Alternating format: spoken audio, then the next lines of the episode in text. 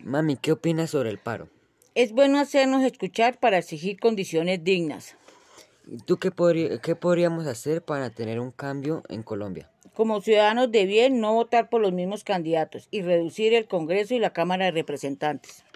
¿Qué, punto- qué puntos pondrías para obtener un cambio en Colombia? Que todos tengamos los mismos derechos y una casa digna y que todos podamos tener derecho a la, e, a la educación. ¿Qué opinas del vandalismo? Pues es muy cruel por los daños que causan a los bienes públicos y saber que todos tenemos que pagar. Bueno, ¿qué piensas sobre la reforma tributaria? Pues es necesaria, pero no con todo lo que exigen. Eh, usted daría, ¿tú qué harías por el cambio, mamita? Yo que cambiaría la constitución del 91, ¿Por qué usted no marcha, mami?